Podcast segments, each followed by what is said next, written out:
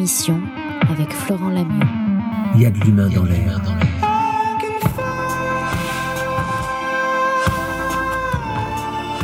Ce soir, nous avons permis, offert, invité l'école supérieure d'art et de design de la métropole dans le cadre d'un grand projet qui avait déjà été euh, euh, réalisé ici au Télégraphe l'année dernière pendant quelques jours, même une semaine je crois, un projet qui s'appelle Migration et Murmuration.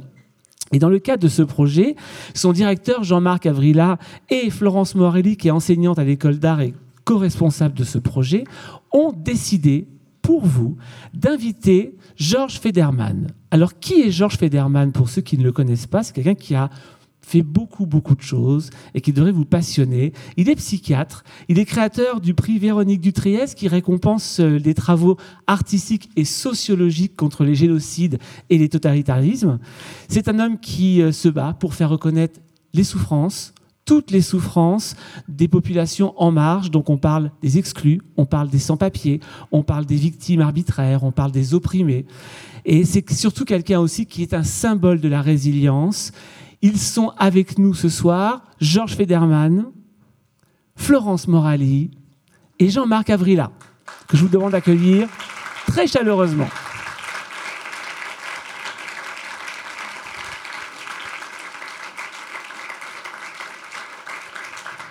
Georges Federman, bonsoir. Avant de laisser la parole à Georges Federman, on va accueillir Florence Morali et le directeur de l'école des arts, Jean-Marc Avrila, pour un petit mot de présentation. Je vous laisse la place. Bonne soirée à tous. Le micro est là.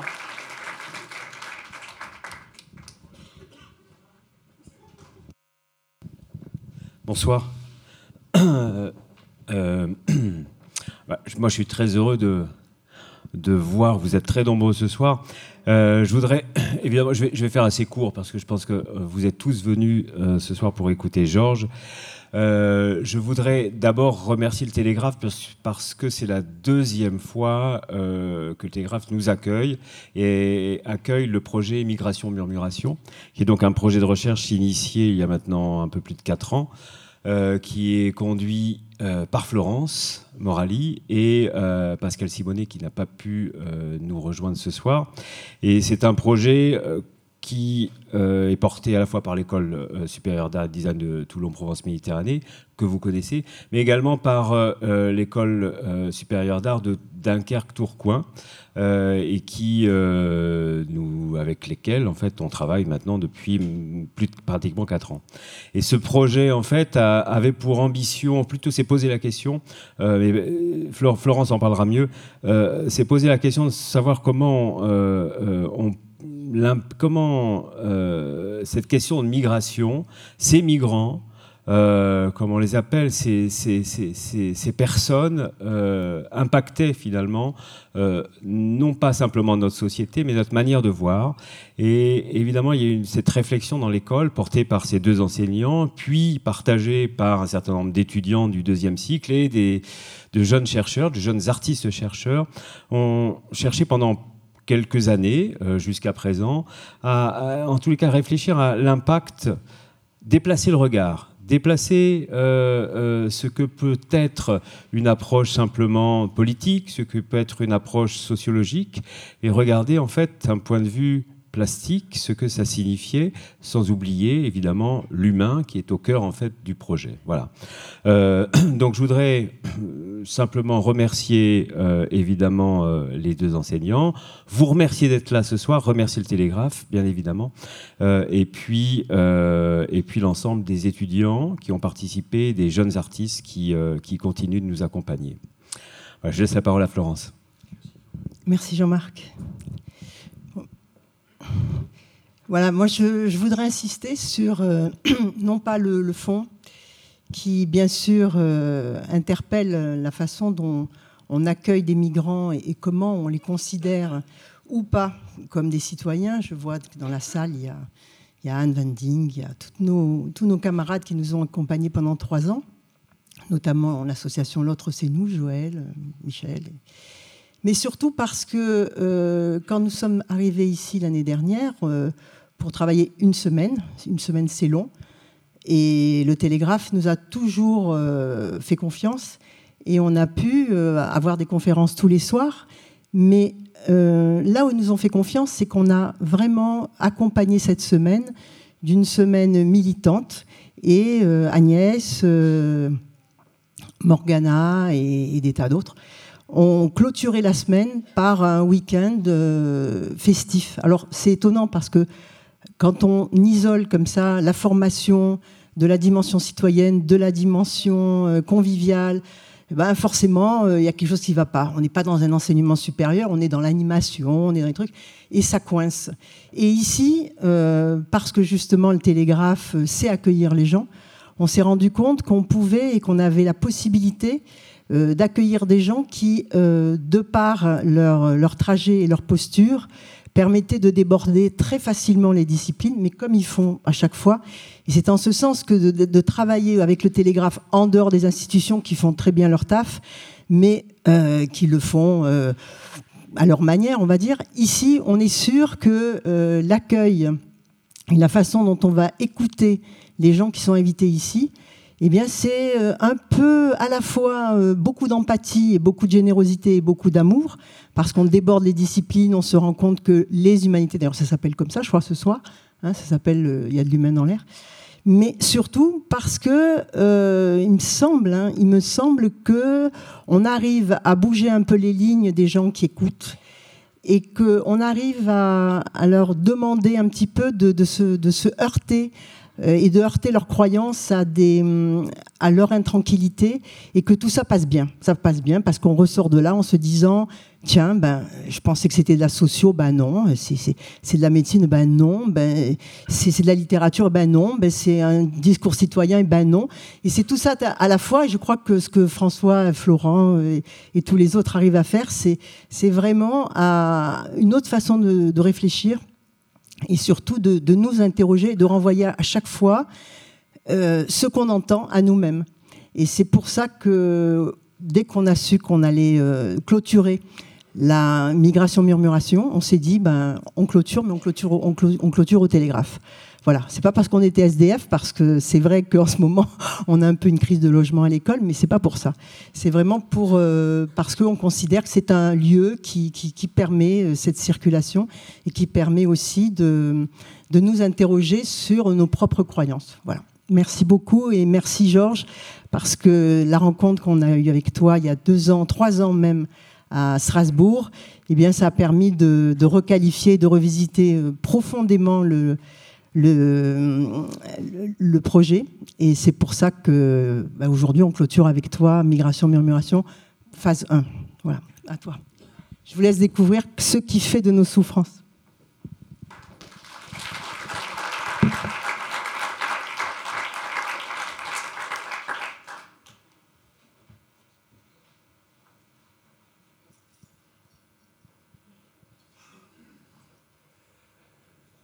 Je suis venu à Toulon pour rencontrer Iléana qui, attablé à son chevet, dessine le monde de demain.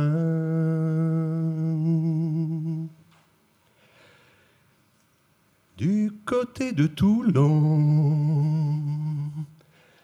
j'ai pensé aux misérables et à Jean Valjean qui échappa au bagne. Après vingt ans d'aliénation, il est passé par Digne, où il a volé l'argenterie de l'évêque de la ville. Et au moment de se retrouver à nouveau dans sa cité fermée, l'évêque l'émancipe et lui dit d'aller du côté des misérables qui doivent rester à leur place.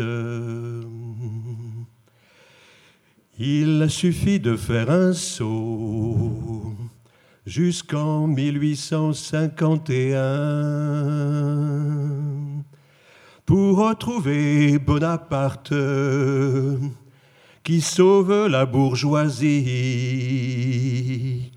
de l'élan des peuples grâce au télégraphe. Sacré Bonaparte, tu nous l'as bien mis. Et jusque en 1871, malgré la commune de Paris, durant l'occupation prussienne, qui n'a pas empêché le pouvoir de tiers de réprimer sur le mur des fédérés. Aujourd'hui, le Sacré-Cœur illustre la victoire du pouvoir en place contre les gilets jaunes de l'époque. Est-ce que l'histoire nous enseigne Est-ce qu'elle revêt une dimension de modernité et d'actualité? Heureusement, aujourd'hui, Toulon est vraiment canon.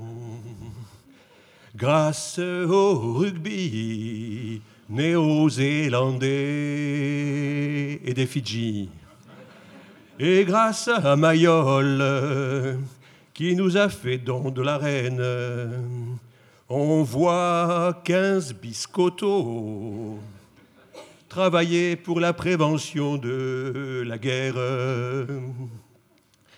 Le plus important ce soir, je vous le rappelle, c'est l'interdiction du plaquage au-dessus de la ceinture. Car il faut bien s'entendre, notre objectif commun, c'est de faire en sorte que nous ayons le plus de médailles aux Jeux olympiques de Paris. Plus de médailles, c'est plus de coca. Plus de coca, c'est plus de McDo. Et le tour est joué. Et Snowden peut rester à Moscou faire de vieux os et apprendre les classiques comme Pouchkine et Tchekhov. Si cette histoire a du sens, c'est de permettre de revenir aux classiques. Et même l'aliénation dans le bagne de Toulon ne nous empêchera pas de crier à la liberté qui ne peut, de manière évidente, n'être qu'inconditionnelle. Si je me revendique Libre, c'est que tu l'es aussi. Et c'est que ta manière de l'être m'enseigne, pardi. Et quand je vais rentrer dans ma petite maison, toute petite parce que je ne gagne pas beaucoup d'argent comme psychiatre, d'ailleurs c'est pour ça que je viens à Toulon, je n'ai pas de clients à Strasbourg, mon cabinet est vide, et donc je gère en France pour essayer de trouver une clientèle. Ça ne marche pas en fait, vous allez voir pourquoi ça ne marche pas. La la la la la la. La la la la la la. Je l'ai cherché partout. J'ai fait le tour du monde. de Khartoum à Cotonou, de Bamako à Damas, de Amman à Ankara, de Guinée au Congo. J'ai tenté d'écouter la lettre de Fodé et de Yagin.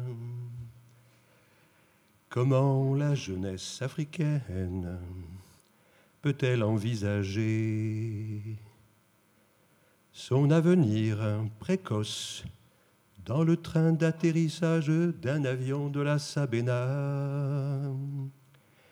Comment déployer une telle intelligence et de telles perspectives en sachant que l'espérance de vie est réduite à la durée du trajet, du trajet aller sans retour, comme les Juifs à, Auschwitz.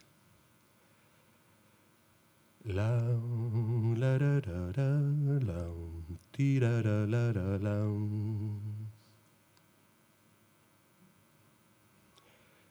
Je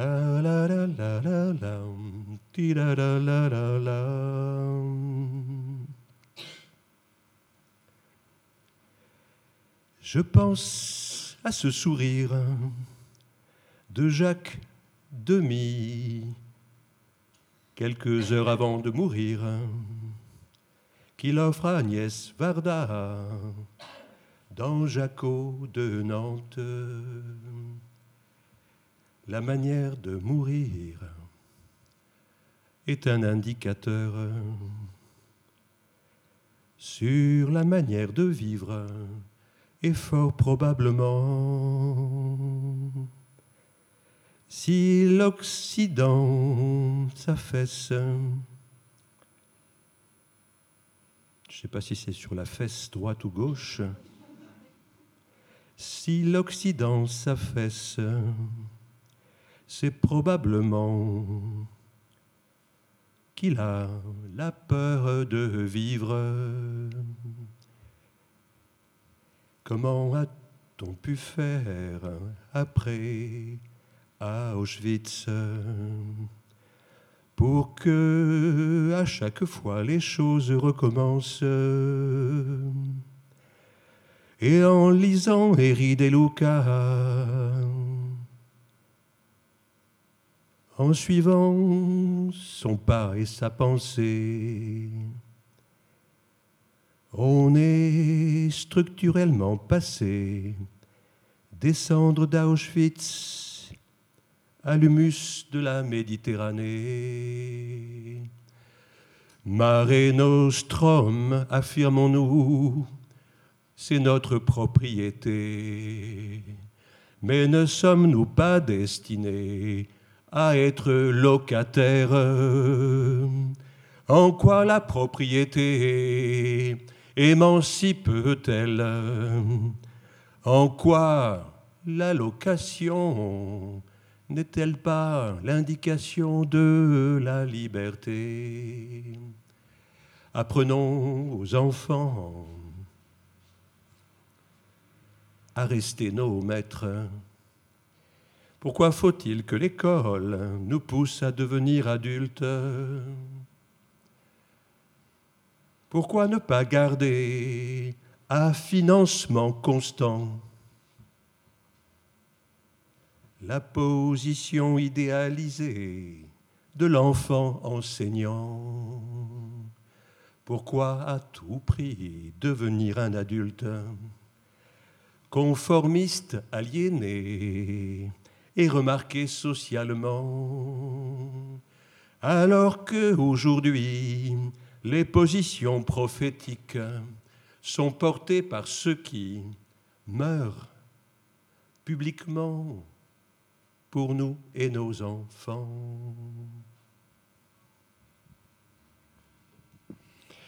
Au début, euh, il y a eu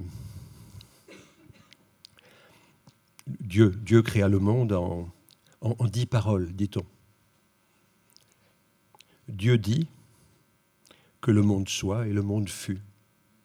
Dieu créa le monde par la parole. C'est la parole qui peut-être a précédé l'humain. C'est intéressant comme dispositif. Peut-être que c'est la parole qui nous a précédés. Et ensuite, il a conçu le monde en quelques jours et il a créé Adam. Et en hébreu, le féminin de Adam, de homme, c'est la terre, c'est Adama. Ça devrait nous inciter à préserver cette terre qui est première et euh, à en respecter les, les règles et la structure. Il a donc créé l'homme comme brouillon, et ensuite il a accompli sa création par la femme. C'est pour ça qu'en tant que juif, je porte la kippa. C'est une kippa que j'ai sur la tête. Je vous donne tout de suite une indication. Je parle aux militants de la salle, mais nous sommes tous des militants potentiels. Euh, à Strasbourg, je milite pour la reconnaissance de l'âpreté du travail des, des flics. Je milite pour revaloriser le salaire des policiers de base, ceux qu'on voit dans Les Misérables du film de Lajili,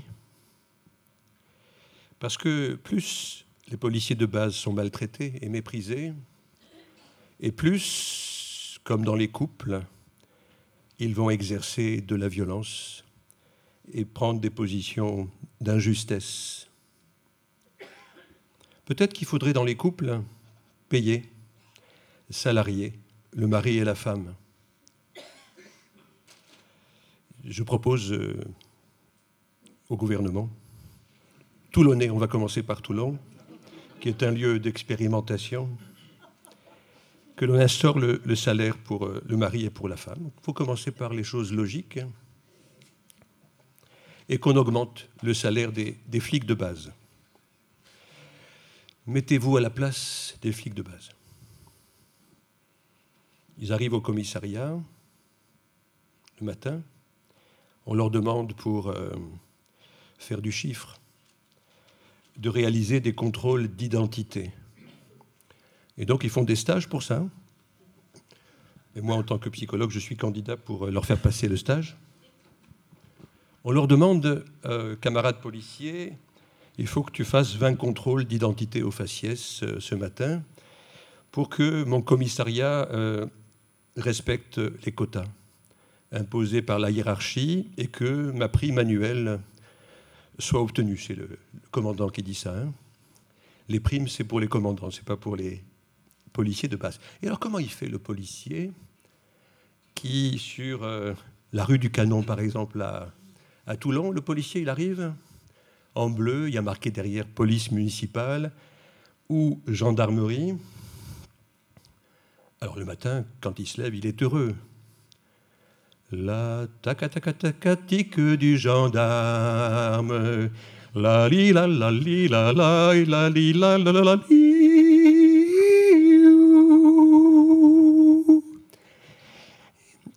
On sélectionne les flics au, au yodel.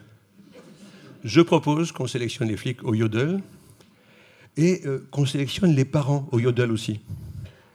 Tous les parents ne sont pas euh, efficaces. Il faudrait faire redoubler les parents plus souvent. Mais je reviens aux flics. 20 contrôles au faciès, rue du Canon, le matin à Toulon.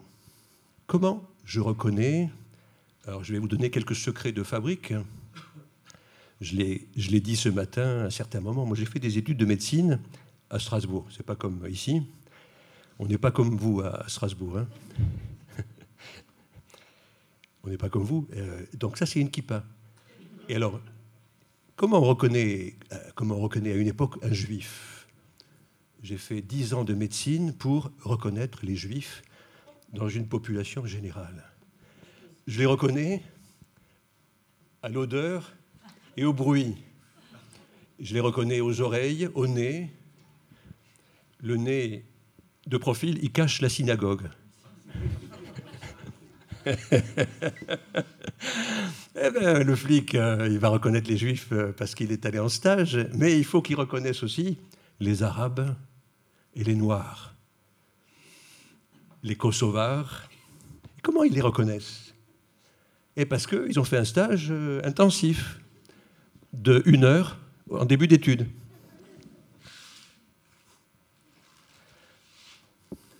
faudrait augmenter la période de stage chez les flics et euh, préconiser qu'ils commencent leur carrière par la retraite.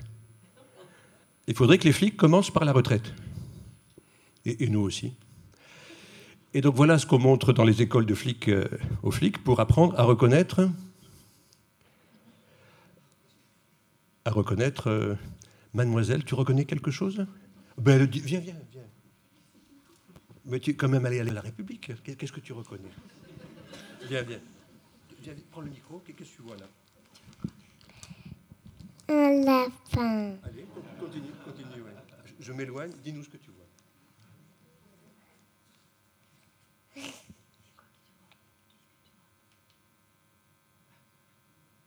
N'hésite pas. Vois, dis-nous ce que tu vois. Tu peux voir des choses personnelles. Une cage avec un lapin. Une cage avec un lapin. Une cage avec un lapin. Ouais. Et qu'est-ce que tu aimerais transformer si tu devais, si tu avais une baguette magique? Alors regarde, le chapeau que j'ai, c'est un chapeau magique. Tu peux le mettre et tu peux faire un vœu. Que- Qu'est-ce quel vœu tu ferais? Il est trop grand. Et quel vœu? Fais un vœu Pour le lapin et sa cage. pour le lapin et sa cage. Qu'est-ce que tu Euh, tu- Merci. Tu ferais quel vœu? Parce que le lapin, il est quand même dans une cage. Est-ce que c'est sympa d'être dans une cage? Non. Toi, tu es aussi dans une cage à l'école, non Non Moi, je préfère sortir. tu, tu préfères quoi Sortir. Sortir, oui, comme le lapin. Euh, donc ton vœu, c'est que le lapin, il sorte. C'est ça Alors tu es, tu es une, euh, comment dire, une pirate? Tu es, tu es un gilet jaune, hein? Tu es le chef des gilets jaunes à Toulon? Non. Alors excuse-moi, excuse-moi. Tu vas, tu vas dans quelle école? Tu vas dans quelle école? Elle va dans quelle école? Tu vas dans quelle école, ma puce? Vas-y, dis-lui. Ou maman, dis-nous maman. Elle va à l'école au Pradé. Au Pradé? Ah ok, ok. Excuse-moi, hein, merci de m'avoir aidé. hein. Merci de m'avoir aidé. Ça c'est un juif. C'est un juif. Pourquoi pas? Pourquoi pas un juif? Comment le matin? Comment le matin, quand on se lève, de bonne humeur, du pied gauche ou du pied droit, ce qui est plutôt péjoratif pour les gauchers? Pourquoi dit-on je broie du noir? Ce qui est plutôt désespérant pour les Africains? On pourrait broyer des blancs?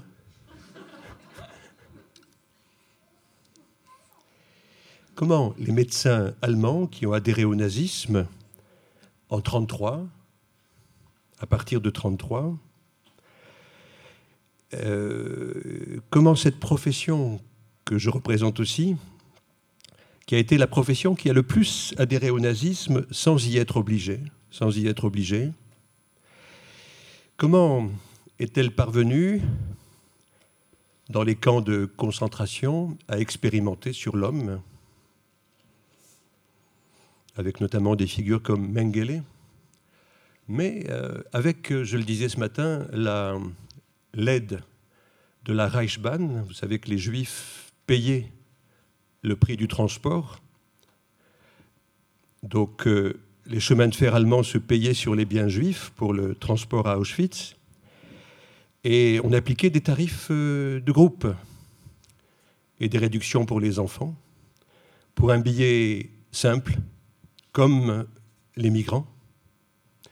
Alors je me garderai de comparer à Auschwitz à ce qui se passe aujourd'hui. On y reviendra. Mais comment ces médecins allemands qui ont adhéré au nazisme et qui étaient les meilleurs médecins du monde, jusqu'en 1933, ce sont eux qui ont le plus de prix Nobel de médecine? Comment, à la descente des trains à Auschwitz, Mengele, la durée de la sélection, c'était 20 minutes. Comment Mengele, savait-il que c'était des juifs qui étaient dans les wagons plombés? Est-ce que c'est marqué? Est-ce qu'il y a le stempel, le, le tampon juif? Comment Mengele, en toute bonne foi, c'était un type de bonne foi qui travaillait pour euh, la pureté de la race et l'émancipation du peuple allemand, du corps allemand. C'est extraordinaire comme pensée socialisante. C'était un socialiste, Mengele. Les nazis étaient des socialistes, en toute bonne conscience. Comment ces hommes, dont la structure, euh, l'organisation implacable avec le procès d'Eichmann en 61 à Jérusalem, comment ces hommes qui, en dirigeant les uns vers la droite et la chambre à gaz, comment ils reconnaissaient les gens de moins de 14 ans, comment ils reconnaissaient les femmes, comment on différencie dans la société une femme d'un homme? Est-ce que c'est marqué dessus? C'est marqué dessus, femme ou homme? Et comment les sélectionneurs différencient-ils à Auschwitz les hommes des femmes, les enfants des vieillards et les adultes qui vont pouvoir travailler et survivre trois mois comme esclaves Comment il les différencier et quelle responsabilité pour Mengele? Parce que l'objectif, il était industriel, c'était la recherche médicale, et c'était la productivité chimique de IG Farben qui était assurée contre le défaut de productivité par les assurances Allianz. Et si les nazis ont pu gazer 2,5 millions et demi de juifs, comment ils savaient qu'ils étaient juifs? Ils ont dû gazer des rats, ils ont dû gazer des cafards avec les juifs. Comment ils pouvaient différencier les juifs des cafards et des rats dans les chambres à gaz? Et comment ont-ils, en toute bonne conscience, organisé la mise à mort des juifs pour l'émancipation du peuple allemand et pour euh, le service de l'élévation de ce corps collectif Ils l'ont fait en toute bonne conscience. Aucun médecin n'a jamais exprimé le moindre remords. Aucun médecin allemand ayant adhéré au nazisme n'a jamais exprimé le moindre remords. Et donc j'ai fait 10 ans ou 12 ans d'études à Strasbourg pour en arriver à cette question-là. Comment mes collègues allemands ayant adhéré au nazisme et qui étaient, contrairement à ce qu'on m'avait dit, n'étaient pas des fous et des criminels, mais les meilleurs médecins du monde occidental, comment ont-ils pu arriver à sélectionner des juifs et comment ils les reconnaissaient à la descente des trains à, Auschwitz? Et pour moi, il y a un parallèle avec la rue du Canon à Toulon. Comment nos flics, de base, si maltraités, vont-ils exercer leur contrôle au faciès, leur vain contrôle au faciès? Ils vont demander les papiers d'identité aux, Arabes et aux, Noirs. Les Juifs, c'est actuellement un petit peu dépassé momentanément. Euh, mais il faut se mettre à la place des flics, de base.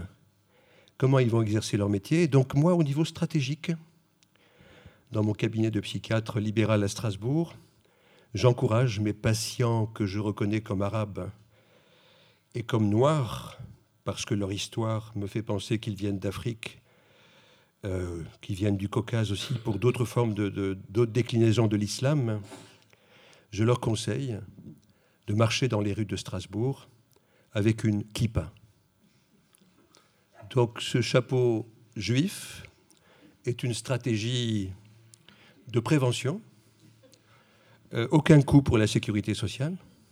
Vous imaginez le coût des maladies euh, que les sans-papiers développent du fait de la peur. Vous savez que le symptôme principal développé par un sans-papier, par une personne précaire, c'est probablement l'insomnie. C'est probablement l'insomnie. Et donc, sans doute parmi nous, certains, nombreux, ont fait l'expérience de l'insomnie, ça déstructure la vie. Et moi, on m'a appris à l'école de médecine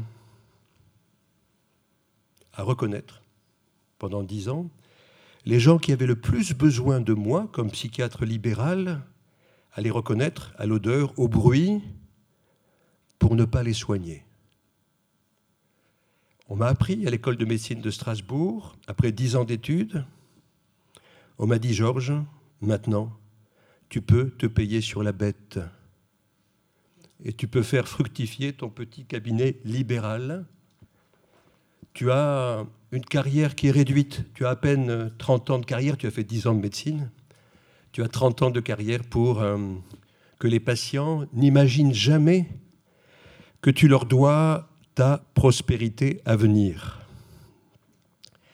Comment Comment les médecins qui gagnent pour certains 100 000 euros, 200 000 euros, 300 000 euros, euh, brut avant impôt. hein. Alors, je vais faire une quête à la fin de l'exposé parce qu'on a 50% de taxes quand même. hein. C'est beaucoup et je serais presque gilet jaune pour qu'on réduise les taxes qui frappent injustement les médecins si dévoués la cause générale. Et en fait, on m'a appris à défendre la cause de ma classe sociale et à exclure tous les autres qui appartiennent aux classes sociales qui ont été à l'origine de la tentative de coup d'État du 2 décembre 1851, ou ceux à l'origine de la tentative de révolution de la Commune de Paris, que la bourgeoisie a étouffé dans le sang en érigeant le Sacré-Cœur de Paris, en hommage à la défaite de la Commune. Comment les Juifs souffrent-ils? Comment saignent-ils? Je fais référence à, Shakespeare et aux marchands de Venise. Vous savez que les Juifs sont tous intéressés par l'argent. Et moi, je ne peux pas échapper à ça. C'est dans l'ADN. J'aime l'argent. Je l'aime parce que ça m'a rendu con. Et j'aime être con parce que c'est un statut d'esclave d'hébreu en Égypte. Le con, il est dans une situation de sécurité absolue. Rien ne peut arriver au con. Et je le dis avec euh, tendresse, parce que j'ai ma part de con aussi, et dans ma famille, il y avait une conne qui était ma mère. Qui était ma... Maman, pardonne-moi, elle est morte heureusement il y a dix ans, elle n'est pas dans la salle. Je vais quand même lui dire bonjour si jamais elle écoute l'émission. J'espère qu'elle est à la droite du Seigneur. Jean-Mathieu, tu veilles sur ça. Ma mère, elle était conne. Elle était conne et euh, je me suis rendu compte, je l'ai dit à certains moments, la différence entre une mère juive et un terroriste, c'est qu'avec un terroriste, on peut discuter. et ma mère, cette conne, qui avait un cœur euh, énorme, elle m'a appris l'hospitalité. Mais elle m'a dit, Georges, l'hospitalité, c'est juste pour les juifs. Mais j'ai dit, maman, comment je reconnais les juifs? Eh bien, à l'odeur et au bruit. Ils sentent tous l'ail au Maroc et ils mangent tous du réfort en Europe centrale. C'est pas difficile à distinguer. Ma mère, elle était très fine, m'a appris beaucoup de choses euh, à différencier euh, de manière manichéenne. Et je me suis dit, maman, il y a un truc qui déconne, et en même temps, tu es ma mère. Tu es ma mère Méditerranée. Ma mère à moi. Ma mère avec qui j'aurais voulu faire des enfants. Il y a des mères qui nous imposent ça, c'est c'est dingue quand même, non? Alerter les mamans et alerter les bébés. Maman, c'est pas avec moi qu'il fallait faire des enfants, c'est papa qu'il fallait aimer. Elle n'a pas su aimer papa. C'est con ce qui lui est arrivé. Et en même temps, euh, son statut de conne l'a protégé euh, des aléas, des histoires d'amour. Il y a des hauts et des bas. Alors on tombe amoureux de quelqu'un, on se dit putain, c'est le Graal. Eh ben non, c'est la merde. Et en même temps, euh, on est accro, on est accro. On est accro. Et pourquoi, et pourquoi les toxicomanes, les psychotiques, euh, les sans-papiers, ils nous font tellement chier dans les cabinets Parce qu'ils sont insomniaques. C'est con ce qui leur arrive. Il suffirait qu'ils se convertissent au judaïsme et tout serait réglé. D'ailleurs, c'est ce que je préconise pour le règlement du conflit israélo-palestinien, que les Palestiniens se convertissent au judaïsme et on applique la loi du retour. Et ils arrêtent de nous faire chier au Moyen-Orient. hein. mais alors, mais qu'est-ce qu'on va faire sans le conflit israélo-palestinien? De quoi on va parler dans les bars à Toulon et à Strasbourg si ces connards de juifs et de palestiniens arrêtent de se taper sur la gueule? Qu'est-ce qu'on aura sous la dent? C'est le problème. Alors arrivent les insomniaques. Il ne faut pas les lâcher, les insomniaques. hein. Est-ce que vous savez ce que c'est que l'insomnie? Alors c'est vraiment le, symptôme le plus fort en, médecine, et on n'apprend pas à la fac de médecine, de- d'un point de vue phénoménologique et anthropologique, les différentes formes d'insomnie. Qu'est-ce qu'on fait quand on va chez le docteur psychiatre? Vous avez une insomnie, mon brave bonhomme, Rohypnol, euh, Stilnox, euh, ça marche la première fois, et après ça marche plus. Mais c'est bon. C'est bon pour le moral. C'est bon. bon, c'est pas aussi schématique. Ne vous inquiétez pas, c'est pas aussi simple que ça. Je parle comme ma mère. hein. Et, alors ma mère, qu'est-ce qu'elle m'a appris? Elle m'a dit putain Georges, il faut que tu te maries seulement avec des juifs. Tu fréquentes, on était des juifs marocains, des juifs arabes en fait. hein. Je me suis rendu compte de ça après. Et ma mère, elle me dit, mais putain, Georges, euh, on est quand même euh, vernis dans la vie. On n'est que des juifs. Honteux, honteux, on avait intégré ça. Au-dessus de nous, il y a les Français. On était au Maroc. Les Français, c'est le top. Et j'ai dit à maman, comment tu reconnais un Français? Eh ben oui, comment on reconnaît un Français? Euh, Qu'est-ce que ça peut être? Euh, Je vais peut-être vous incarner la, la, la francaoui ou le francaoui. Que je t'aime, que je t'aime, que je t'aime. Quand Paris se lève pour la liberté, figure de la culture française, c'est Johnny Hallyday et Mireille Mathieu, pour moi. Je suis passé par Avignon. hein. La France éternelle, la France martyre, la France résistante, comme disait Charles de Gaulle, dès juin 45, en commémorant le massacre d'Oradour-sur-Glane, cette France éternelle est incarnée aujourd'hui par euh, Didier Deschamps, Johnny Holiday, qui est, qui est même belge. On ne mesure pas ce qu'on doit aux Belges.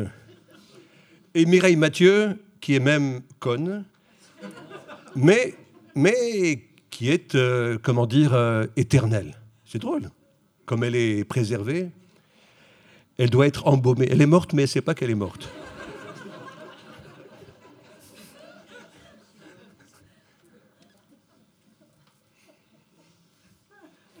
Comment Mireille Mathieu?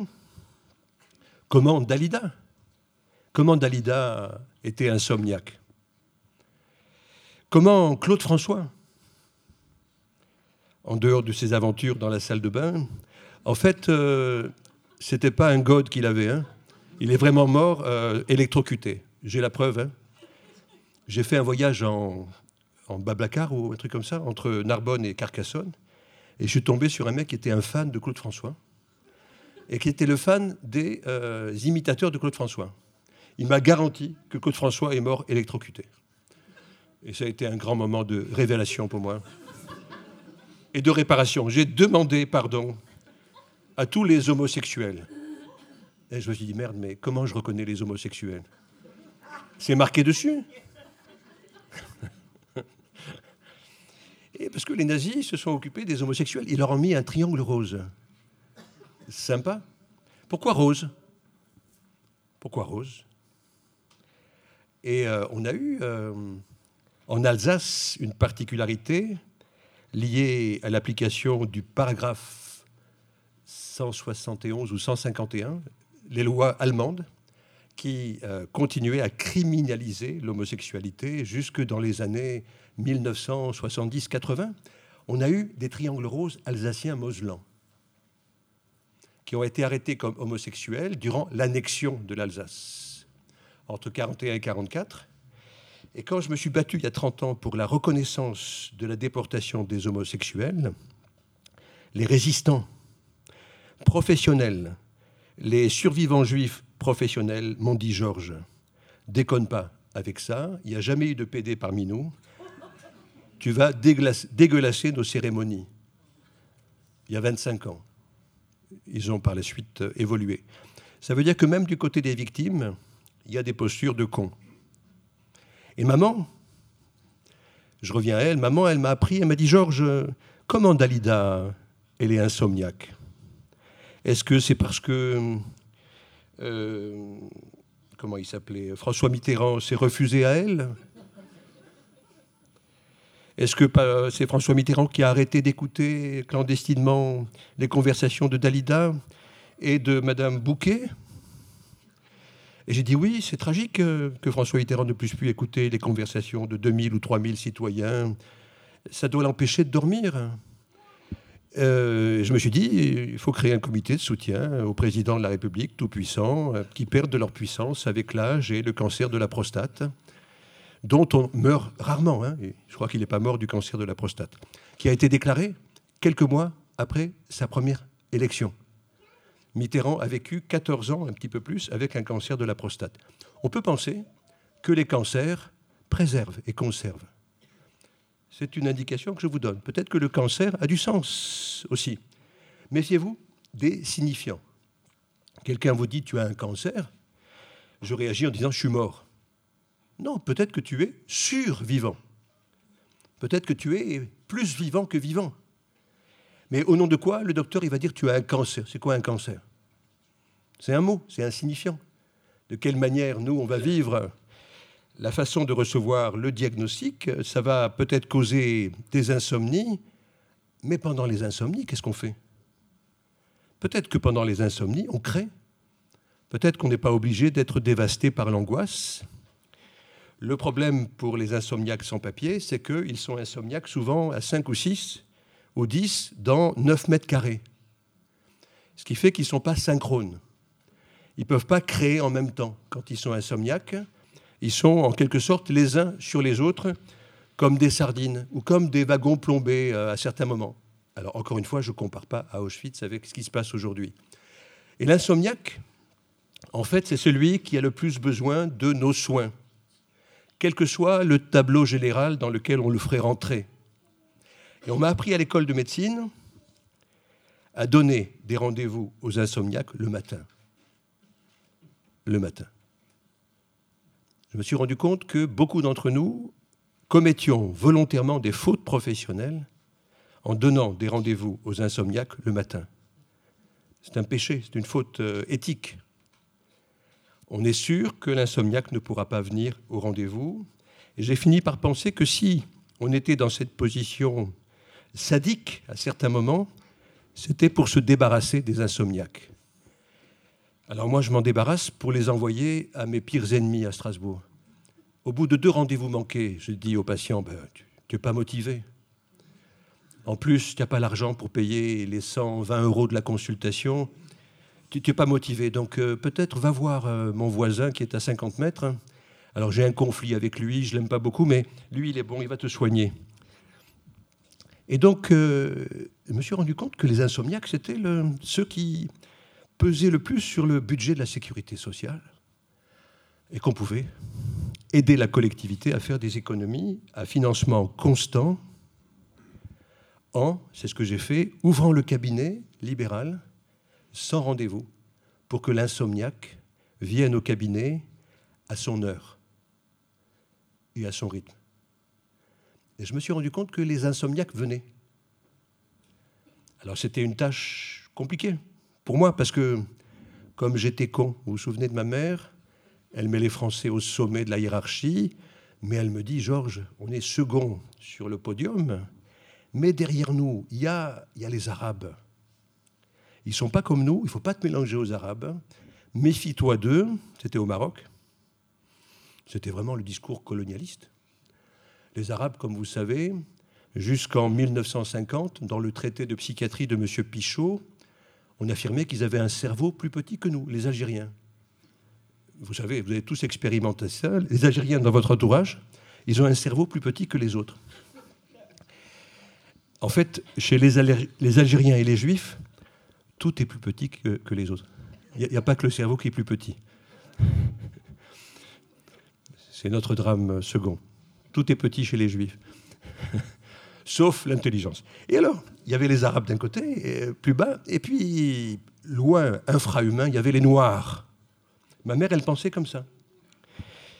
Et je me suis dit, il y a un truc qui déconne, et pour la faire chier, le Shabbat, j'amenais mes copains arabes et noirs. Et c'est comme ça que j'ai fini par la respecter. Les dix commandements nous encouragent à non pas aimer nos parents. Impossible d'aimer les parents. Et à mon avis, périlleux de les aimer, Par contre, par contre, les respecter, ou finir par les respecter, c'est une position moins incestuelle.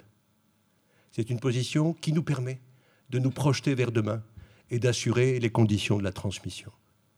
Aimer ses parents, c'est de mon point de vue risquer d'être dans une position de cannibalisation de nos enfants et de faire en sorte que l'histoire s'arrête avec nous.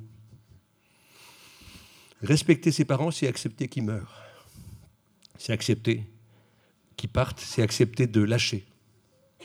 Ça peut être lâcher prise. Donc, euh, nos policiers, quand ils font leur contrôle au faciès, ils identifient les Arabes, les Noirs, sauf ceux qui portent la kippa à Strasbourg. Et puis ensuite, euh, et puis ensuite, il y a ce qui se passe dans le journal de TF1. Alors je ne sais plus qui le présente en ce moment. Si à mon époque, c'était Jean-Pierre Pernaud. Je ne sais plus qui est à TF1. Ça doit être euh, Romain Pinault, peut-être, euh, ou Emmanuel Macron. Ah, Emmanuel Macron présente le journal de TF1. Hein c'est Castaner. Castaner. Ok. En tout cas, c'est. Est-ce que, est-ce que nos canaux d'information nous permettent d'être libres? Est-ce qu'on arrive à comprendre pourquoi les demandeurs d'asile prennent pied sur notre pays, notre territoire? Est-ce qu'on arrive à saisir qu'est-ce qui les pousse à partir en, exil et en espérance? Est-ce qu'on arrive à mesurer leur réaction quand ils sont euh, les malvenus, là où ils prennent pied? À mon avis, d'un point de vue anthropologique, d'un point de vue phénoménologique, on ne se met pas à la place de l'autre. Et si on ne se met pas à la place des sans-papiers, est-ce qu'on se mettra à la place de nos femmes, de nos maris ou de nos enfants Le risque de ne pas être hospitalier avec les sans-papiers, de mon point de vue, pas immédiatement, mais avec une latence de 10 ans, 20 ans, 40 ans, le risque de ne pas être hospitalier, c'est que cette posture va s'inscrire dans l'ADN de manière épigénétique au bout de une, deux ou trois générations, et qu'on finira par être inhospitalier avec nos femmes, nos maris et nos enfants. Le gain de l'hospitalité, c'est l'équilibre et la paix dans les ménages. Ça pourrait convenir à Jean-Marie Le Pen, dont c'était la vocation. Donc je suis pour salarier les femmes au foyer et, maintenant les hommes au foyer. Qu'est-ce qui nous empêche de salarier des gens qui ont quatre ou cinq métiers et qui travaillent gratuitement? Je pense les gens qui travaillent au foyer. Qu'est-ce qui nous empêche d'appliquer des mesures euh, logiques comme le tiers payant en médecine? Qu'est-ce qui fait qu'à Strasbourg, un psychiatre peut demander un dépassement qui va aller jusqu'à 100 ou 200% du tarif opposable? Le tarif de base, c'est 41 euros, à peu près 0,7 dans la, consulte. Moi, j'applique le tiers payant. Donc le patient moins muni n'avance pas d'argent. C'est nous qui euh, participons à honorer le montant de la consultation par le biais de la sécurité sociale.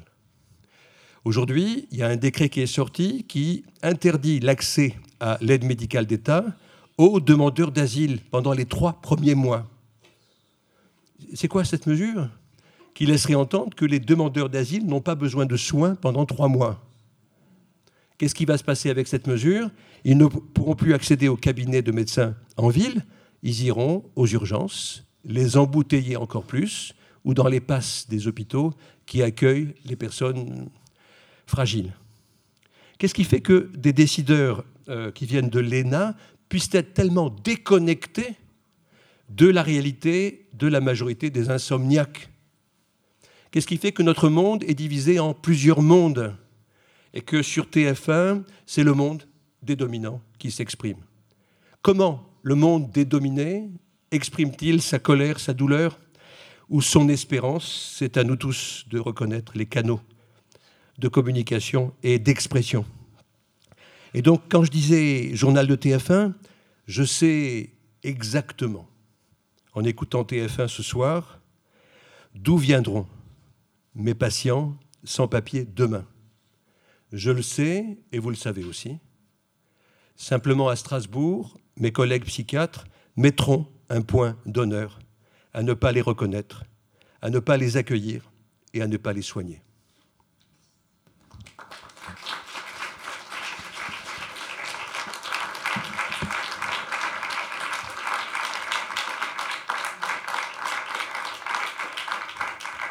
Merci Georges Federman, je suis convaincu. Alors d'abord, avant, j'ai fait un petit oubli, il y a quand même deux ouvrages ici, Le Divan du Monde, le livre, Le Divan du Monde, le film, qui sont sortis, qui ont été signés Georges Federman. Je suppose que après cette euh, exposé passionnant, eh bien, il y a plein de questions qui se posent. Le micro passe, je vous le donne, pour pouvoir discuter, converser avec Georges Federman. Parlez bien dans le micro comme d'habitude parce qu'on enregistre toute la soirée que vous pourrez retrouver après en podcast sur le site du Télégraphe. Qui veut prendre la parole? Ben, Un mot, une phrase Euh, une phrase. Oui. Je, je voulais, euh, avant que vous preniez la parole, euh, remercier les gens à qui je dois d'être là. Ça a commencé avec Martine Timsit. Je, me suis arrêté peut-être à un moment quand j'ai commencé à raconter cette histoire, qui ne me connaissait pas et que j'avais jamais rencontré avant aujourd'hui, qui a passé le relais à sa nièce euh, Florence Morali et qui euh, euh, on avait fait cette rencontre magnifique à Strasbourg avec les écoles de Tourcoing. Ok. hein. Et je remercie, euh, ben, comment dire, le fait que la- le prétexte de la rencontre a été l'occasion à l'époque, tu l'as rappelé, euh, que je vous invite dans mon cabinet. Et je vous invite tous dans mon cabinet, les consultations sont ouvertes. Donc avec l'accord des patients, on peut assister à mes consultations dans mon cabinet. Euh, avec un deuxième secret de fabrique, dans le traitement de la douleur, euh, je propose la structure de l'ordonnance. Ce sont les patients qui déterminent les doses de médicaments qui les soulagent. Ce sont les patients qui sont le spécialiste de la douleur. Et donc, ce que je voulais dire, euh, remercier l'école euh, de Toulon et toi, Jean-Marc, de ton hospitalité, remercier les enseignants qui ont permis cette poursuite de la relation de travail et de réflexion. Remercier euh, aussi peut-être avant tout les étudiants. J'ai été frappé par euh, la présence euh, continue d'étudiants qui, pour certains, ont développé des, projets à contre-courant de la commande de l'institution et qui tentent de s'inscrire ou d'inscrire leur futur métier dans la réalité des plus fragiles, que ce soit les morts de la rue pour certains, pour Michael, je crois, hein, que ce soit pour d'autres projets. Euh, oui, pour Morgana. hein. Voilà. Alors, je voulais remercier le Télégraphe aussi, et puis euh, rappeler que euh, les noms ont du sens. Les noms sont signifiants. Votre nom, euh, euh, le mien, sont signifiants. Ils nous imposent une mission. Mes parents m'ont appelé Georges. C'est Géo, c'est le rapport à la terre, les pieds sur terre, l'agriculteur pour les Grecs. Ils m'ont appelé Yoram, euh, qui veut dire Dieu est grand, Dieu est haut. Alors ne le dites pas trop fort parce que Allah Akbar, euh, ça peut vous mener loin en ce moment. Mais c'est Allah Akbar en hébreu. Voilà, merci à, vous qui m'avez fait la confiance de, m'écouter. Merci aux étudiants qui sont comme nos patients, nos maîtres. Je me suis rendu compte qu'en écoutant les étudiants, c'est eux qui nourrissaient ma réflexion et ma pensée, et qu'à partir d'un certain moment, à 60 ans, 65 ans pour moi, eh ben on se figeait. On se figeait, et qu'en fait, il suffisait d'écouter les patients, il suffisait d'écouter les étudiants, il suffisait d'écouter les enfants pour que la vie soit à nouveau convoquée.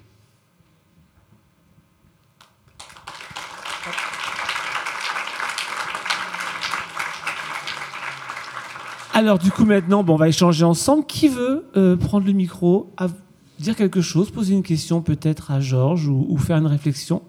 Ok.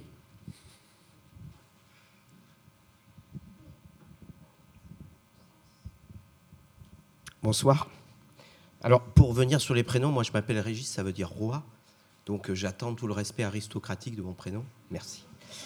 Euh, vous avez évoqué l'Holocauste, les chambres à gaz. Euh, donc Hitler, Hitler c'était quelqu'un qui pensait qu'il allait régner mille ans, enfin pas lui, mais en tout cas la société qu'il allait créer. Et en plus, euh, dans, son, euh, dans sa création, il prévoyait la ruine de sa société. Donc dans l'architecture, il prévoyait que dans mille ans, ce qu'il allait rester, un peu ce qu'on voit des pyramides ou ce qu'on voit des, des anciennes civilisations. Ma- Ma question n'est pas là, mais suite à ça, parce que vous avez évoqué Mengele, comment on peut, en étant un médecin, euh, euh, faire des expériences sur les gens en restant un, médecin, en fait. Et euh, ça m'a fait penser à l'expérience de Milgram. Euh, ça m'a aussi fait penser à un livre de Christopher Browning, Des- hommes ordinaires, qui retrace des gendarmes, un bataillon de gendarmes en Pologne, je crois, qui ont assassiné, ça doit se compter en dizaines de milliers, je pense à peu près, qui étaient des gens comme nous, en fait. hein. Euh, Est-ce que. Alors, Milgram, c'est. Peut-être vous connaissez pas tous cette expérience, c'est suite à, la Deuxième Guerre mondiale, on s'est posé la question de euh, comment des gens ordinaires pouvaient devenir euh, des bourreaux. Et euh, ça fait un jeu télévisé qu'on a peut-être vu, vous avez peut-être vu, ou un film aussi également. Ouais.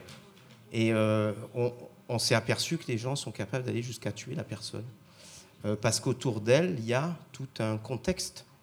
Euh, est-ce que, alors la question que j'ai à vous poser, avec le journal de TF1, tout ça, est-ce qu'on ne serait pas dans une grande expérience de 1000 grammes?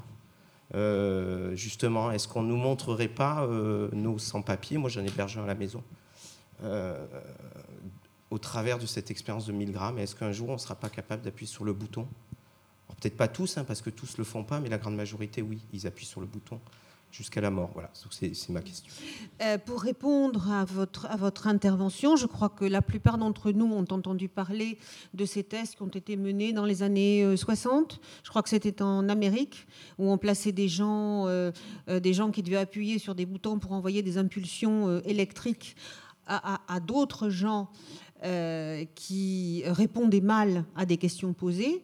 Et on s'est aperçu que les gens envoyaient des impulsions électriques de plus en plus fortes, poussés qu'ils étaient d'ailleurs par les, ordres, de, par les encouragements de ceux qui les encadraient, mais surtout au-dessus, il y avait effectivement, ils avaient l'impression d'être guidés par la légitimité de l'ordre donné. Et je suis tout à fait d'accord avec vous, on peut aller très très loin, on peut aller jusqu'au camp de concentration, on peut aller jusqu'à tuer l'autre si on est légitime, si on se sent légitime. Il est dans mon village un cœur fragile et doux, un cœur dont le visage rendrait le diable jaloux. J'avais sa préférence, Mengele. Oui, mais il est parti les nazis. Et là, lorsque j'y pense, j'ai des regrets infinis. Il y en a qui ont la nostalgie du nazisme et de l'autoritarisme. Par rapport à ce que vous évoquez, nous sommes en train de répéter les expérimentations sur l'homme. C'est en cours, avec notamment, depuis 40 ans, le Téléthon. Le Téléthon, qui a été soutenu au départ par Patrick Bruel. Je te dois le vie, je te dois le jour. Je crois que c'est lui ou c'est. Le Téléthon, à mon avis, sert. Only you can make my dream come true. Only you. Merci, hein, merci beaucoup. Le Téléthon, c'est d'une certaine manière le préfiguration de la transformation du génome. Alors, Patrick Bruel et ceux qui font le Téléthon chaque année nous laissent entendre qu'on va pouvoir découvrir l'origine de certaines maladies graves d'origine génétique. La schizophrénie, la maladie mentale, les scléroses en plaques. Alors, parmi nous, il y a des gens qui ont des pathologies générales lourdes et invalidantes et qui aimeraient qu'on trouve des traitements pour soulager la douleur. On est en train de euh, développer le cannabis, le cannabis médical. Euh, Dans certains États américains, en Israël, on développe ce cannabis. Aujourd'hui, en France, on est plus réticent, mais dans beaucoup de situations, les douleurs sont soulagées par ce cannabis. Mais le téléthon, c'est la porte ouverte à la transformation du génome. Et qu'est-ce qui se passe à ce moment-là? Si on entre euh, par cette porte, eh ben, on va finir par sélectionner et par choisir le sexe, la couleur des yeux, euh, le type de personnes qu'on va vouloir accueillir sur Terre. On va choisir nos sans-papiers. On aura nos quotas d'enfants. C'est ça le risque qui est à l'œuvre déjà. hein. C'est peut-être déjà trop tard. Peut-être que l'expérimentation des nazis était la préfiguration. Moi, j'en suis convaincu. On m'a toujours dit les nazis, ils ont expérimenté pour rien. Et en fait, c'est faux. C'était les meilleurs médecins du monde. Pourquoi voulez-vous que dans les camps, ils aient perdu leur capacité et leur faculté intellectuelle? Au contraire, ils avaient le matériel qu'ils voulaient pour expérimenter. Et ils ne se sont pas privés d'expérimenter. Pourquoi voulez-vous qu'ils n'aient pas fait de progrès? L'opération Paperclip, l'opération trombone, après-guerre, en est la confirmation. Les Alliés, les Américains, les Russes, les Français, les Britanniques, ont récupéré des milliers de médecins et de scientifiques nazis pour les réintégrer dans leur laboratoire. Le- les champs d'exploration des nazis, c'était la balistique qui nous a permis d'aller sur la Lune. Euh, Werner von Braun, c'était un nazi qui a expérimenté à Dora, dans un camp de concentration où il a euh, exploité et tué des dizaines de milliers de- d'esclaves. Les Américains l'ont réintégré dans la NASA. Il est à l'origine euh, des découvertes balistiques qui nous ont permis de mettre le, pied sur la Lune. Euh, la chirurgie de guerre, la génétique, euh, l'anthropologie, l'anthropologie, la manière de voir l'autre. Il y a eu des tas de domaines qui ont été explorés et développés par les nazis et que nous avons récupérés après-guerre. Tous les médecins nazis ont été recyclés après-guerre. Le procès de Nuremberg des médecins nazis a jugé 22 d'entre eux. Il y a eu 7 pendus. Tous les autres ont été recyclés. Aucun n'a jamais demandé pardon. Alors, par rapport à ce que vous, évoquez, Régis, l'autre drame, à mon avis, euh, hygiéniste, c'est la trisomie 21. Aujourd'hui, nous sommes en train collectivement de supprimer la trisomie 21 en France. Impossible pour une nana, quel que soit le mode de grossesse, ou bientôt pour un mec, d'accoucher d'un trisomique 21 ou d'une trisomique 21. À quel, prétexte? La trisomie serait une maladie. L'avortement est qualifié de thérapeutique. Qu'est-ce qui fait que notre représentation rejette du champ collectif de la pensée la trisomie? Vous voyez, ce sont des êtres qu'on qualifie de trisomiques. Comment pleure un trisomique? Comment saigne un trisomique? Pourquoi la société actuelle considère-t-elle que les trisomiques sont à la hauteur des juifs à une certaine époque, des arabes et des noirs aujourd'hui? C'est pour faire écho à votre question, Régis.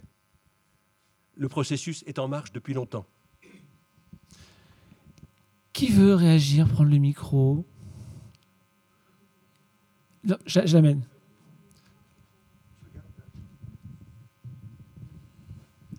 Bonsoir et merci beaucoup pour tout. Euh, je voulais simplement compléter votre euh, discours sur la trisomie 21. Vous voyez ma fille, elle est magnifique, elle, vous a donné son cœur. Euh, je vais vous livrer quelque chose qui est un peu intime, c'est vrai, mais quand j'ai été enceinte de ma fille, on m'a dit à. J'étais enceinte de 7 mois. Elle était déjà diagnostiquée d'un retard de croissance sévère, euh, de grade, je ne sais quoi. Voilà. Euh, J'avais refusé sur signature la myosynthèse. Elle était euh, euh, susceptible d'être, tr- d'avoir, de porter la trisomie 21. À huit mois, on m'a dit que j'avais encore le temps de, le faire, de m'en séparer thérapeutiquement. Je n'ose même pas prononcer le mot. Euh, j'ai eu une grossesse super angoissante à cause de, de ça. Et vous voyez, j'ai vraiment tout refusé sur papier. Et regardez là aujourd'hui. Et j'ai dans ma famille un cousin trisomique qui a un amour, qui est, je pense, euh, la personne la plus gentille et la plus. euh, Je n'ai même pas de mots pour le décrire. Donc, euh, c'était juste un témoignage pour, euh, pour vous dire que oui, c'est, c'est, on, est, on est des êtres impitoyables. Merci pour, merci pour votre témoignage. Euh, L'écho à, ce témoignage, que- quel est votre prénom?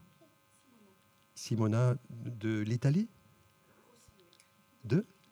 Ah, de Roumanie. Ah, ok. C'est le. Je, je suis née à Bucarest, j'ai grandi là-bas et euh, voilà, je suis roumaine et j'ai rencontré pas mal de difficultés en France, j'avoue.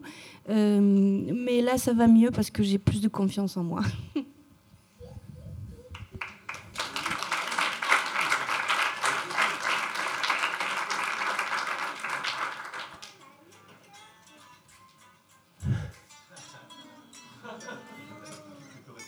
C'est Martin. Oui, alors euh, tu peux venir, tu peux venir, Georges Federman. Oui, et Martin, ne nous laisse pas seuls. Martin, ne nous laisse pas seuls. Face au Toulonnais, hein, arrive tout de suite.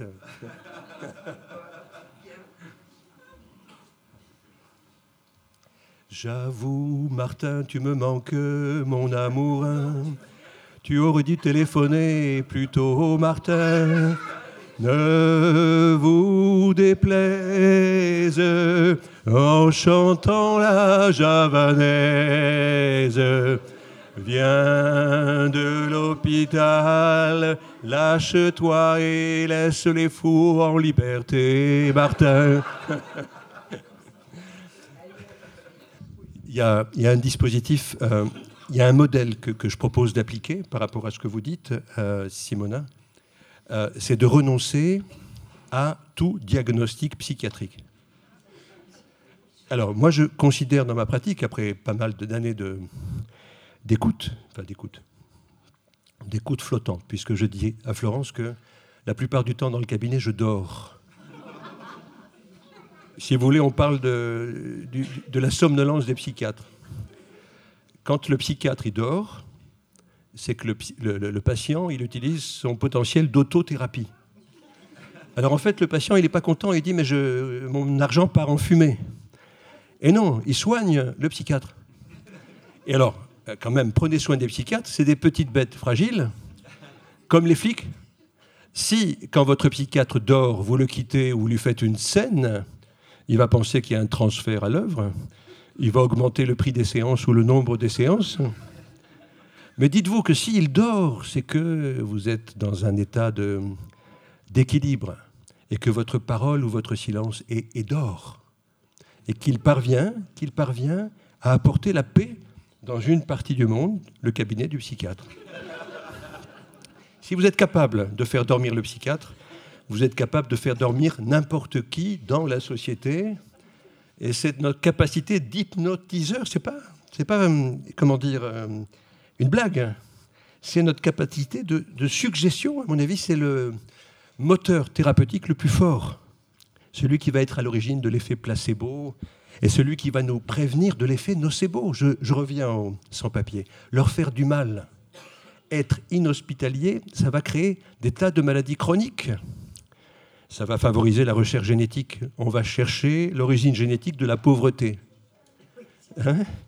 On va essayer de trouver le gène de la pauvreté. Pourquoi les Africains sont plus pauvres que, nous? On va trouver un gène. hein. Ils ont déjà le cerveau plus petit, mais il y a sûrement des questions génétiques. Alors, pour, pour revenir à la question de Simona ou sa réflexion, renonçons au diagnostic psychiatrique. Il n'y a plus de psychotiques, il n'y a plus de schizophrènes, il n'y a plus de maniaco-dépressifs. Dans les conflits de couple, il n'y a plus de pervers narcissiques. Nous sommes cernés par les pervers narcissiques. Euh, je les reconnais au premier coup d'œil. Et alors, faire les diagnostics aujourd'hui, c'est permettre à des psychiatres devenus experts de faire payer des consultes à 130 ou 140 euros la, demi-heure. Ou des psychologues qui vont maintenant faire des évaluations. Il n'y a plus de moins en moins d'écoute. On est en train de renoncer au remboursement de l'homéopathie. On est en train de porter atteinte à la psychanalyse.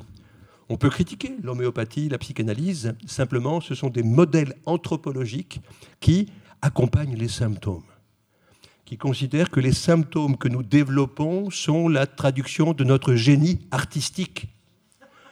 Renonçons au cancer, renonçons à sclérose en plaques. Alors, quand je dis ça, il y a des patients que j'accompagne qui souffrent tous les jours, qui me disent, docteur, j'ai besoin de savoir ce que j'ai. Dans ces cas-là, on peut négocier avec euh, le sujet la question d'un diagnostic, mais il ne faudrait pas que ce soit public. Il faudrait que le diagnostic soit une question d'intimité entre le praticien et l'usager, parce que dès lors qu'on stigmatise quelqu'un, un trisomique, comment on reconnaît un trisomique dans la population générale? Et on voit bien avec ce que nous dit Simona que, avant tout, son cousin ou ton parent, il est, il n'est pas comme nous. Il est, il est allant. Donc, ce que je vous propose, c'est de renoncer à toute stigmatisation et à travailler selon des modèles de créativité, d'espérance, de doute. Et de faire en sorte, si on renonce aux stigmatisations, d'accorder, c'est la conséquence immédiate, une écoute égale à l'autre. À ce moment-là, on écoutera de la même manière, si on renonce au diagnostic, on, écoutera de la même manière les sans-papiers que les autochtones. Et ce soir, c'est vous qu'on écoute. Qui veut le micro? Personne? Je n'ose y croire. Vous scotchez tout le monde, Georges. C'est terrible. Quelqu'un veut réagir, peut-être apporter un témoignage, poser une question, demander un éclaircissement? Voilà, ben oui. Régis, si je ne m'abuse.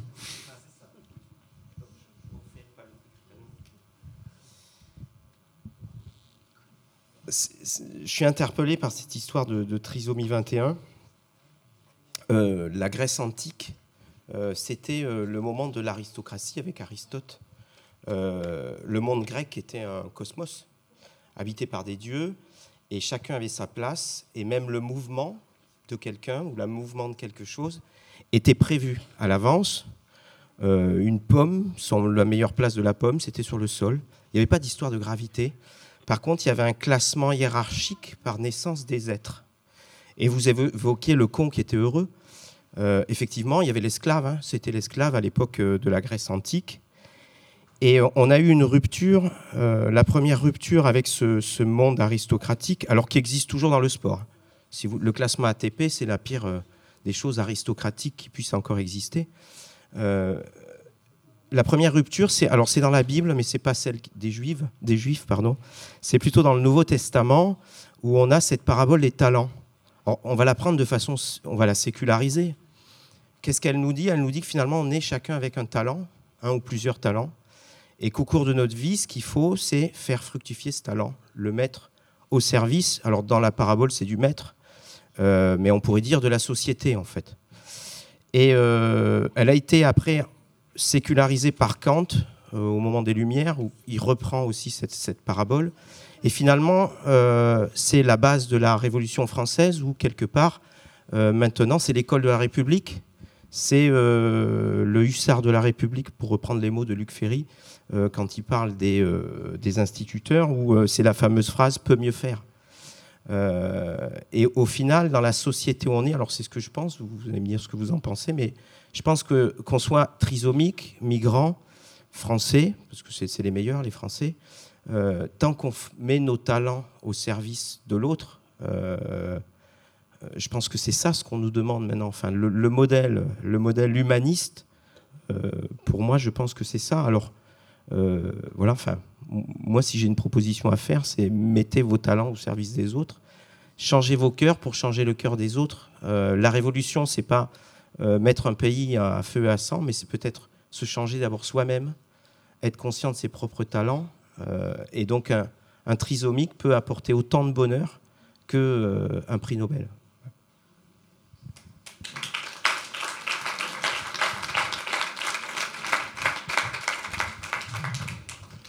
En écho à ce que, ce que tu dis, on, on- se tutoie, Régis, si tu veux bien. Qu'est- Qu'est-ce que tu fais dans la vie?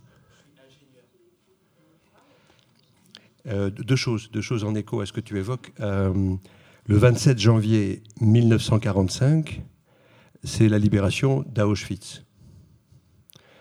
Avril euh, 95, c'est le début du génocide au Rwanda, qui en dix semaines va faire disparaître un million de nos frères.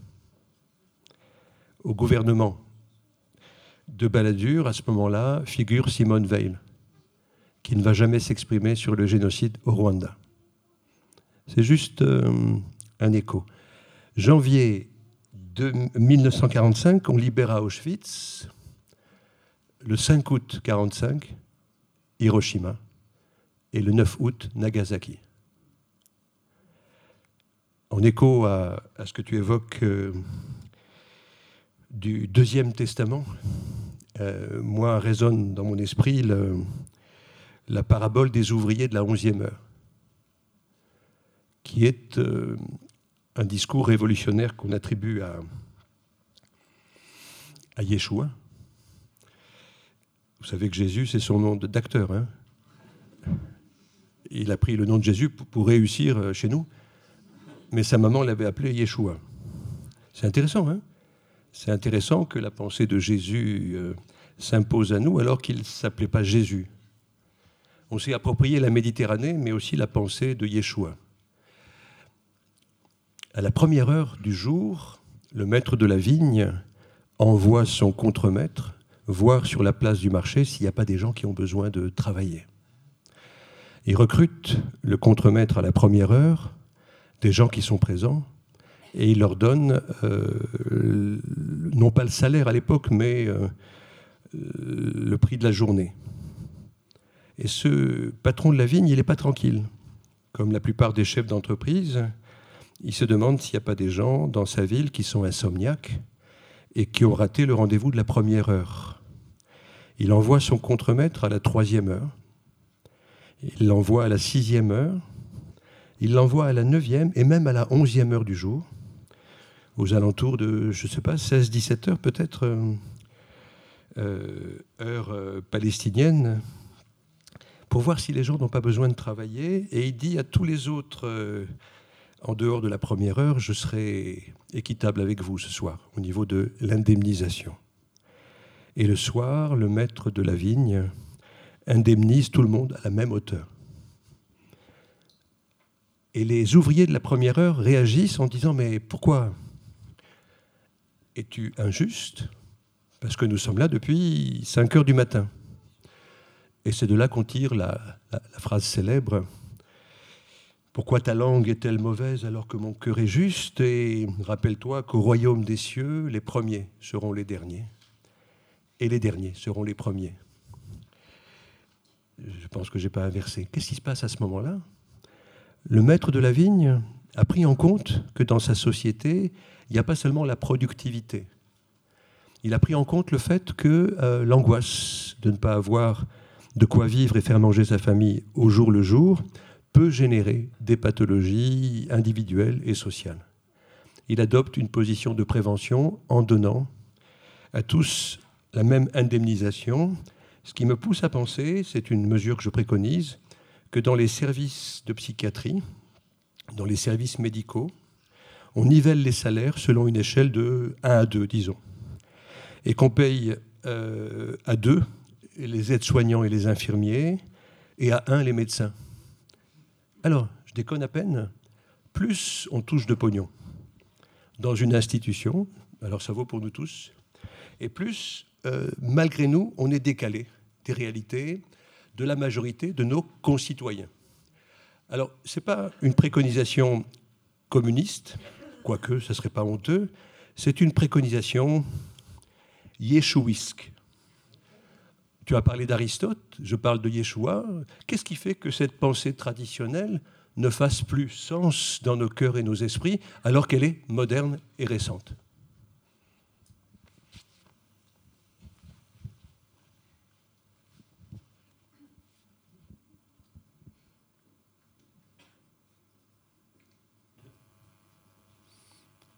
Y a-t-il une réponse?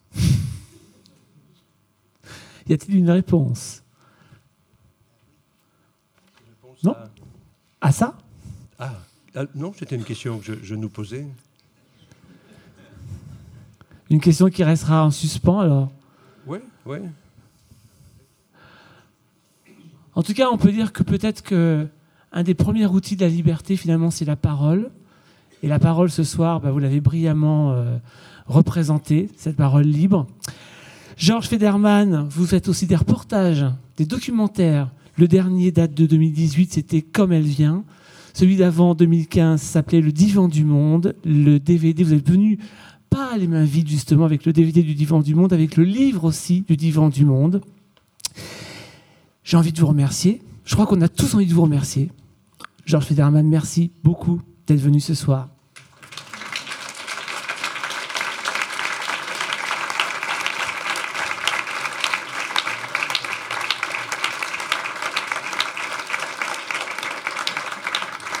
Merci à Jean-Marc Abrila, merci à Florence Morali, merci à l'école supérieure d'art et de design de la métropole et merci à vous tous d'être venus. Si vous voulez découvrir un peu plus Georges Federman, son livre, son DVD sont là à la vente au bar juste ici. Et puis sinon, on peut se retrouver en bas aussi, prendre un petit pot ensemble par exemple. Génial. Alors le livre, il a été écrit par un nègre arabe. Hein. C'est pas moi qui l'ai écrit. C'est bien de le dire. merci beaucoup, merci à tous. Très très belle soirée.